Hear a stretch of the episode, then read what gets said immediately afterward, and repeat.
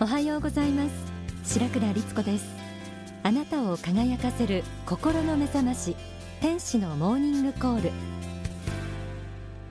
皆さんは日々の生活の中で何か工夫をしていることありますか？仕事や家事学校の勉強など様々なところでこの工夫を発揮する余地はありますが実際にいつも創意工夫を心がけているという人はそう多くはないかもしれません。でもこの工夫の力は私たちが思う以上に大きなもののようです。例えば家庭での料理や洗濯掃除などがあまり得意ではなくていつも忙しい忙しいというのが口癖という人。結構いらっしゃると思いますがそういう人でも工夫一つで忙しさが解決することがあります。また仕事で自分は仕事ができないなぁと悩んでいる人もちょっとした工夫で仕事能力がアップすることがあります。天使のモーニングコール。今日は人生を変える。工夫の力と題して仏法真理の観点からこの工夫の意味皆さんと一緒にかみしめたいと思いますやることが多すぎる。時間がない。お金がない。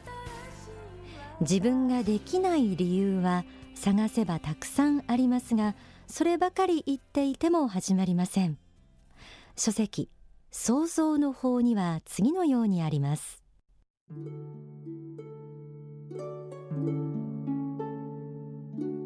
自分に与えられた問題に対しては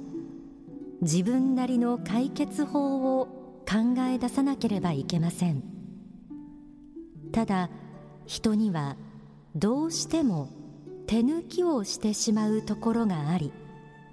自分の主張だけを通そうとして他の人とぶつかりあの人とは相性が悪いのだと考えてしまいがちです。しかしそうではありません。これは仕事が十分ではないということなのです。創造性というものは組織の中にいるから発揮できないというようなものではありません。粘土をこねて物を作るようなことだけが創造性の発揮ではありません。家庭の中であろうが会社の中であろうが今自分がいる環境の中に創造性を発揮する余地はいくらでもあるのです。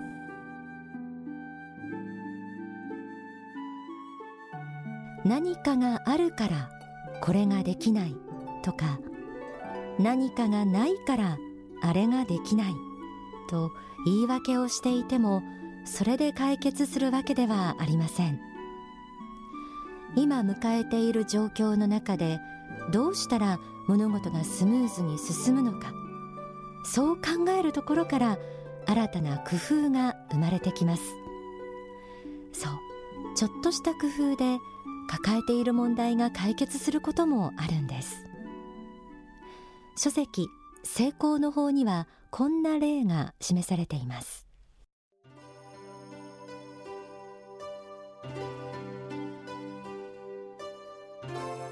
例えばある人が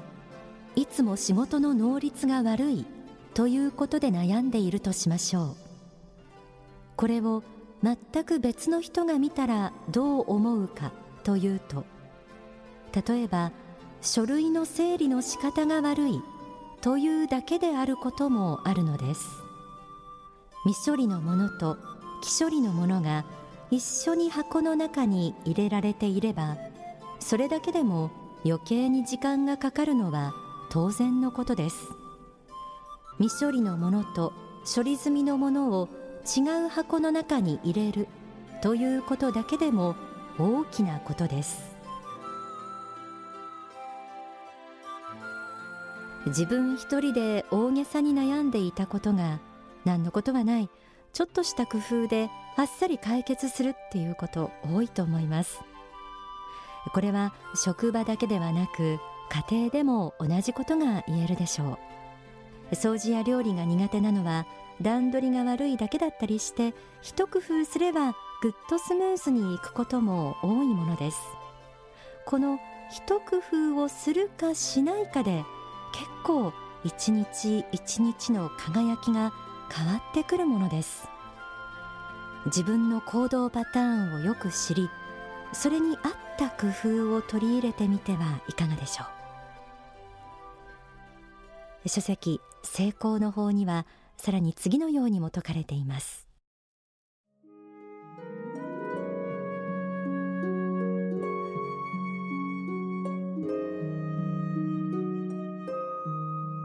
もう一つそれに付け加えるとするならば自分より上位にある人は何を考えているのか。彼らを助けるために自分に何ができるのかということを常々考えておくことです。自分の上司は何を助けてほしいと思っているのかということを相手の立場に立って常々考えておくことです。これもまた素晴らしい工夫として発揮されることになるでしょう。上司の立場に立って仕事を進めているかということ。これは見方を変えるということですよね。仕事ができる人は上司の考え方をよく理解した上で仕事を進めていると言います。これは主婦であればご主人や子供たちの立場に立って家事を進めているかということにも置き換えられるかもしれません。物事の進め方は相手によってもやり方が全く変わってくるものです。相手は自分に何を求めているのかこの視点を持つだけでも変わってくると思います。仕事や家事の中でさまざまな工夫をしていくことはその人自身に余裕をもたらします。それだけではなく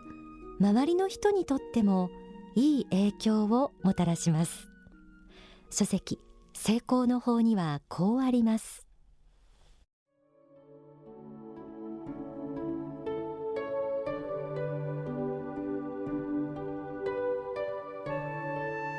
1年経ち2年経ち周りの人が新鮮さを失い惰性に陥り仕事以外のことに情熱を燃やし始めた時に踏みとどまって常に工夫をすることを忘れない人がいたらその人はそれだけで組織の中において一人の偉人たることをやめない存在であると思います。常に工夫をする人が一人いればその工夫によっていろいろなことが良くなることは当然ですがその人がそういう精神状態で生きているということ自体が他の人にとって大変強力なカンフル剤となるのです。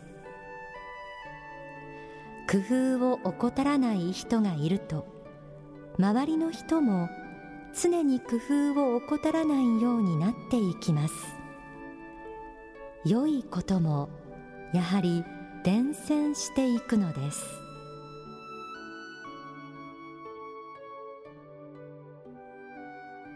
今日は工夫について仏法真理から学んでいます。生活の中に工夫を取り入れると今までは絶対無理だろうと思っていたことでも案外解決してしまうこともあります。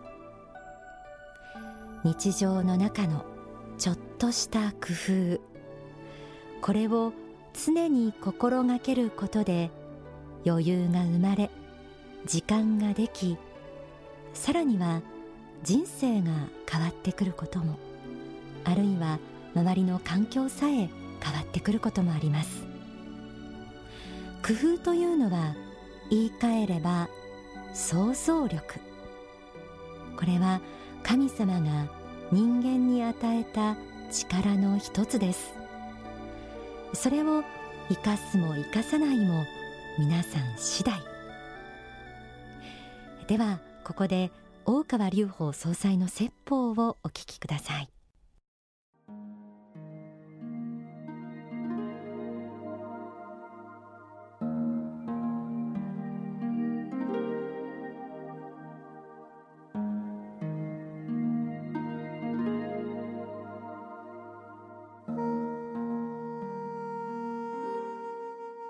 まず一旦ですね。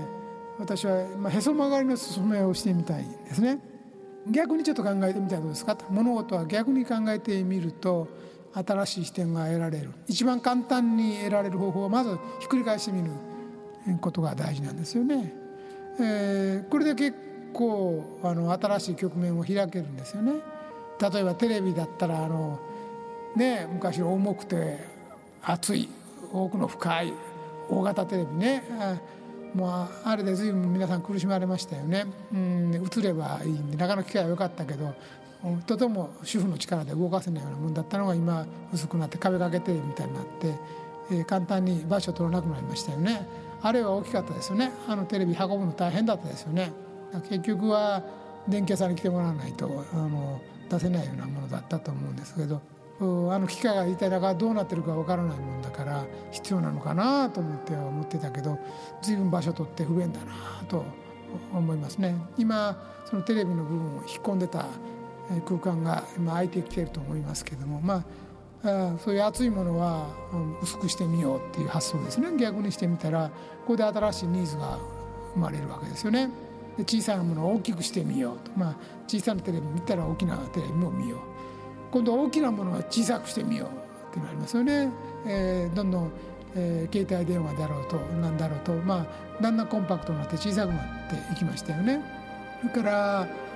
あ遅いやつは早くしてみるっていうのもありますよね、えー、手がかかるようなものはまああかからないようにしていこう、うん、例えば、えー、テープでだんだんテープの方でなくてもう CD でなければダメになっていて CD の次は DVD に今大体なってきてますよね。まテープの場合確かにあのゆっくり回ってこう巻き返してくるやつに随分時間がかかるのもあるしそれから今あのビデオもですねあれもいっぱい撮り始めるとこ場所を随分撮りますもんね確か DVD になって薄くなったらまあもう勝負は大体さっき見えてはいますよね薄い方が場所取らない方がいいですよね。まあ、そういうふうに、えー、逆になるものは、えー、まずまず一番最初の発想があの反対のものを目指してみてできないかどうかですね。だ服でもまあそうですよね昔は服っていうのは冬はもう暑い服を着て夏は薄いものを着るってこれはもう常識ですよねこれ以外の常識はありえないかったと思うんですよね。ところが現在は今百貨店行って婦人服見ましても夏物と冬物の区別はもうほとんどつかないですよね。まあ暖房が効いてるのとそれからまあコートまあ暑いの着ればまあいいっていう感じであやっと日本も昔私が経験したニューヨークになったんだなという感じを受けます。私が若い頃行ってた20代の頃には冬なのにオフィスでは半袖着てる人とか夏服着てる人がいっぱいいたのであれがとっても不思議だったんです。日本は冬は必ず暑い服を着ておりまして着膨れラッシュでそれで汗だらだらになって会社来てたんですよね。それがニューヨークで夏服で半袖でオフィスで仕事しても誰もが言わなかったんですよ。だから暑いんです現実に暖房が効いてるし地下鉄も暑いからコートだけ着て下は夏服みたいなの着てた。ところが今日本もだんだん夏服みたいなの冬でも着始めていますよね。これ変わってきたんですよね。でシーズンに差がありません。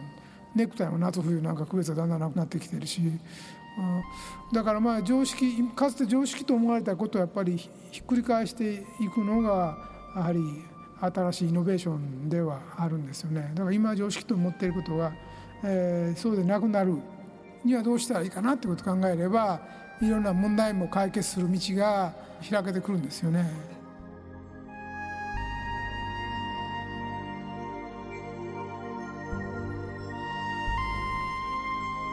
お聞きいただいた説法は書籍創造の法に収められています。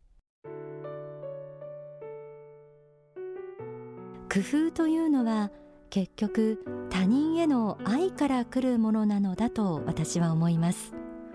どうやったらみんなが喜ぶかなとかどうやったらさらに役に立つかなという愛の思いが工夫しようとする気持ちや実際の努力につながるのだと。ですから愛あるゆえのへそ曲がりになっていろいろな発想を自由に膨らませて様々工夫してみてください。きっとみんなが工夫し始めたらそこに皆さんそれぞれの個性が現れると思うんですよね。この人が工夫するとこうなるんだ。あの人が考えるとこんな発想になるんだ。とお互いに刺激されて個性が輝き合うんじゃないでしょうか。仏からいただいたこの工夫の力私もこれからどんどん発揮していきたいと思います。